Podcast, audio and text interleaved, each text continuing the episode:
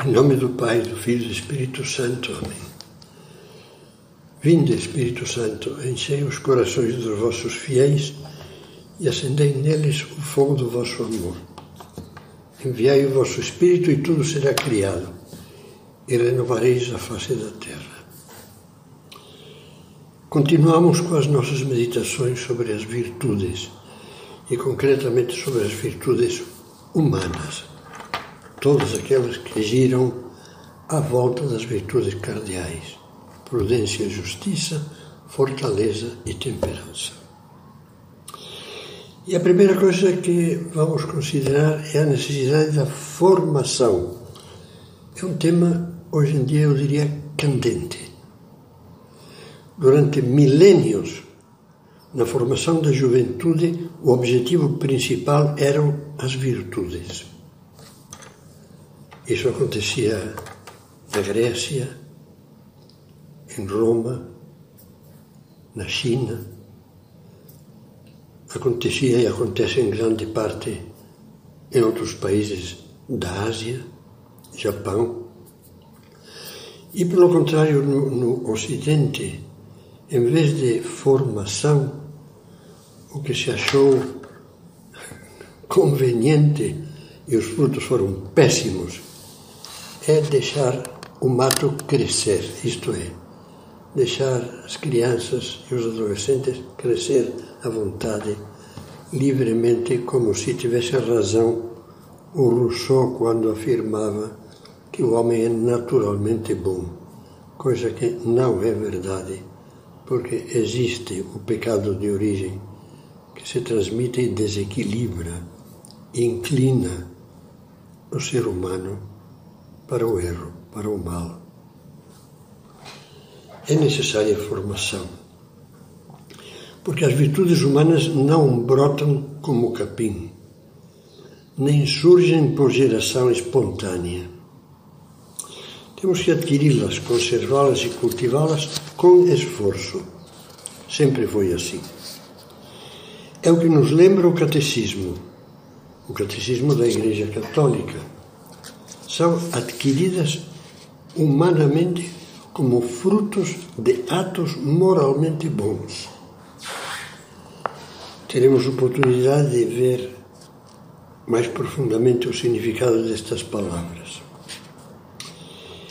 Como orientar esse esforço por conseguir virtudes? Mais uma vez, o Catecismo vai nos ajudar. Ele diz sinteticamente que se atirem por três caminhos Primeiro, pela educação. Segundo, por atos deliberados. A pessoa que quer praticar virtudes, fazer atos de virtude. Terceiro, por uma perseverança sempre retomada com esforço. As virtudes não são atos bons que nascem de um bom sentimento que depois se evapora. Não têm que ser cultivadas com tenacidade, com perseverança, até se tornarem, tornarem arraigadas como hábitos firmes. Cada um desses três itens merece vários comentários que veremos nas próximas meditações. Vamos começar a reflexão sobre o primeiro ponto, a educação. Vejamos uma comparação que nos pode introduzir no tema. Num jardim bem cuidado crescem árvores e plantas, desabrocham flores, há frutos. Acima de tudo, se o jardim foi planejado e é cuidado dia a dia com carinho e arte, existe uma harmonia que lhe dá unidade, beleza, atrativo. Tem a sua personalidade, entre aspas. Está-se bem nele. Ali se caminha agradavelmente. Proporciona um clima de paz, descanso e grato convívio. Duas pessoas que conversam sentadas num belíssimo jardim. Coloque agora junto desse quadro um terreno baldio com as mesmas condições de tamanho, configuração topográfica, qualidade do solo, umidade e insolação. mas baldio. Que verá ali? Mato em desordem intransitável, cheio de espinhos, lixo e sujeira, um cheiro desagradável, invasão de bichos, cultura de mosquitos e germes transmissores de doenças. Como já percebeu, o jardim simboliza a vida em que as virtudes foram cultivadas. E o baldio, a vida largada, largada uma liberdade pessimamente mal entendida, uma vida que foi crescendo sem virtudes. O descuido da educação. Voltemos ao catecismo que diz que as virtudes se adquirem em primeiro lugar pela educação. Ora, educação aqui não tem um sentido limitado de instrução, preparo técnico, escolaridade. Traduz-se melhor por formação dar formação moral, formação nas virtudes, o que hoje em dia não há praticamente nenhum lar e nenhum colégio que faça isso. Os primeiros responsáveis pela formação nas virtudes são os pais. Os segundos, os mestres e orientadores. E sempre nós mesmos. Como mencionaremos depois, a pessoa adulta é responsável por si mesma. Tem que assumir o dever grave de formar-se, procurando os meios oportunos. Começando pela formação na infância e na adolescência, você acha que são muitos os pais e as escolas que se preocupam com a formação nas virtudes? É pena que sejam tão poucos, porque o descuido dessa formação produz, no mínimo, duas consequências muito negativas. Por um lado, os defeitos temperamentais da criança ou do adolescente lançam raízes cada vez mais fortes, mais fortes e difíceis de arrancar.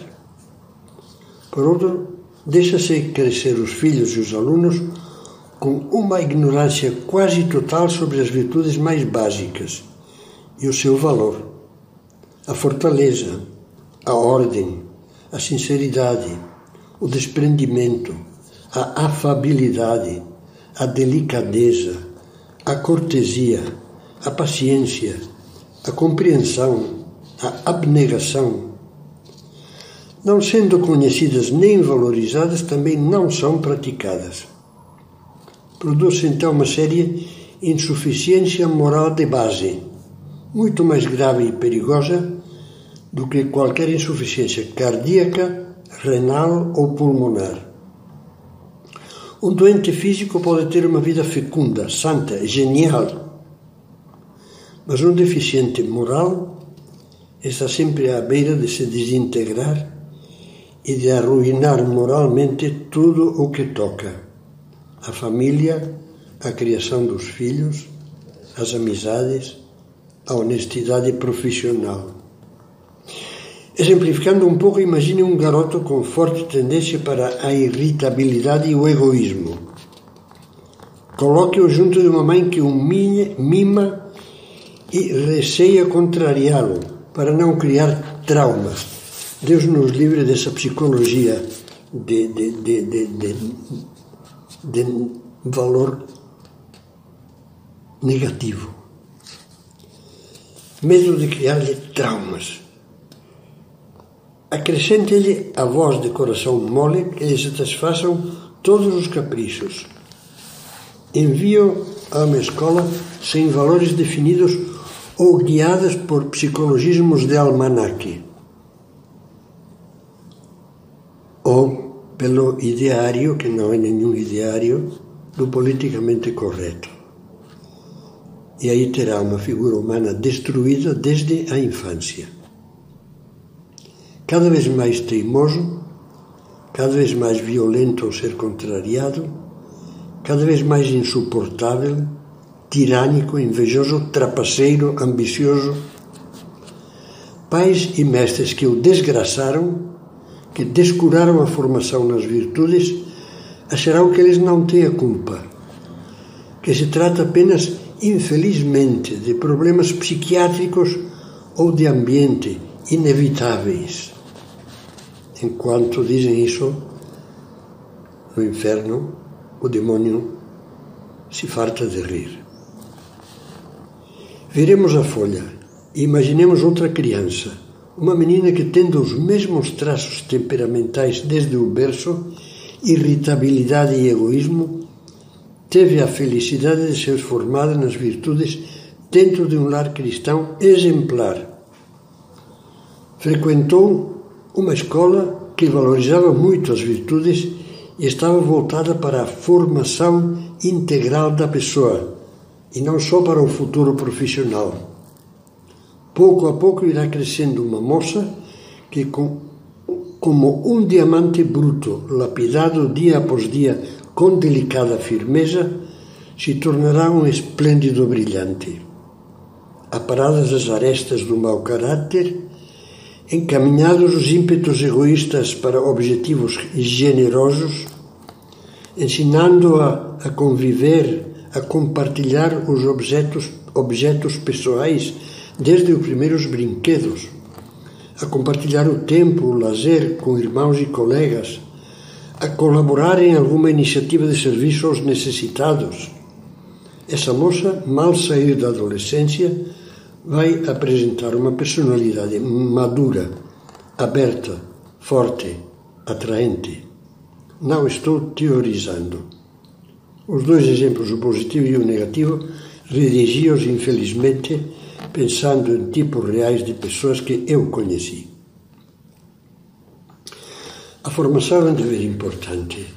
A formação nas virtudes não é, como poderiam sugerir os exemplos que acabo de expor, a tarefa de uma fase inicial da vida, o, o período da formação.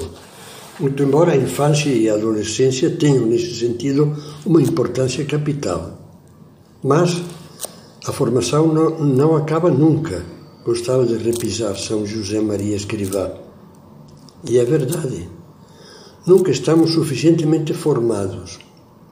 Isso é evidente para um cristão que sabe que o amor, que é a vitalidade das virtudes, não tem fim, como dizia São Paulo.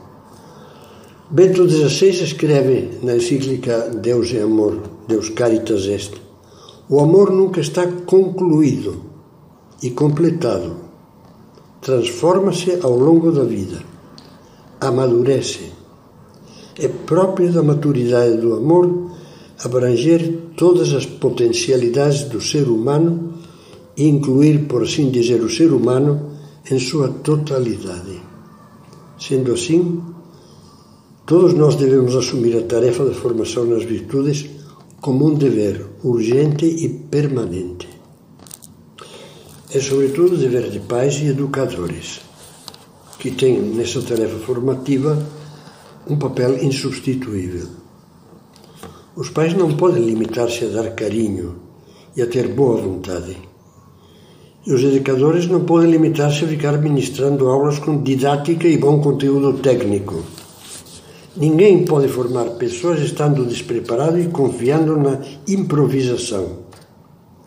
É necessário um preparo especializado, a troca de experiências com pessoas maduras, a renovação constante, o estudo da ciência da orientação familiar e, acima de tudo, a vivência pessoal. Formar sem dar exemplo é vender gato por lebre, é enganar, é deformar. Vocês, pais, já ouviram falar de cursos de orientação familiar? Há vários excelentes, com longa experiência internacional, guiados por um profundo sentido cristão. Vejam se não está na hora de recorrer a eles para cobrir, quem sabe, uma omissão de anos ou para prevenir omissões futuras. Na mesma linha, já ouviram falar de cursos que preparam para a formação de adolescentes? Por exemplo, o curso chamado Proteja seu coração, vale a pena conhecê-lo. Quanto à força primordial e insubstituível do exemplo, vamos ler palavras de São José Maria. Os pais educam fundamentalmente com a sua conduta. o que os filhos e as filhas procuram no pai e na mãe não são apenas uns conhecimentos mais amplos que os seus, ou uns conselhos mais ou menos acertados, mas algo de maior categoria. Um testemunho do valor e do sentido da vida encarnados numa existência concreta, confirmados nas diversas circunstâncias e situações que se sucedem ao longo dos anos. É um dever de todos a formação. Gostaria de lembrar ainda que quando o Catecismo nos convida a seguir Cristo, perdão, quando o Evangelho nos convida a seguir Cristo, não faz distinção de idades. A mesma chamada para ser discípulo e andar pelo caminho cristão receberam o adolescente, que depois seria São João, e o ancião Nicodemos, aquele que perguntou a Jesus de noite: Como pode um homem nascer sendo velho? E o Senhor fez-lhe ver que o Espírito Santo pode mudar todos os que a ele se abrem com sinceridade, seja qual for a sua idade, pois sempre se pode nascer de novo e o Espírito, o Espírito Santo, sopra onde quer. Portanto, é para to todos, em qualquer idade ou, situ ou situação, o que diz o Catecismo. As virtudes humanas, com o auxílio de Deus, forjam o caráter e facilitam a prática do bem o homem virtuoso sente-se feliz em praticá-las. Todos temos que ir forjando o caráter sobre a base, da, a base das virtudes. Por deficiente que tenha sido a sua formação até hoje, escute Cristo que lhe diz, como ao paralítico da piscina: Levanta-te e anda. Comece. Não tenha medo do esforço, porque Cristo, se você confiar nele, estenderá a mão e, se for preciso, o ajudará a andar por cima dos seus velhos defeitos, como ajudou Pedro a andar sobre o lago encrespado. Nas meditações que faremos a continuação, procuraremos ver em que consiste na prática a luta por adquirir e melhorar as virtudes humanas.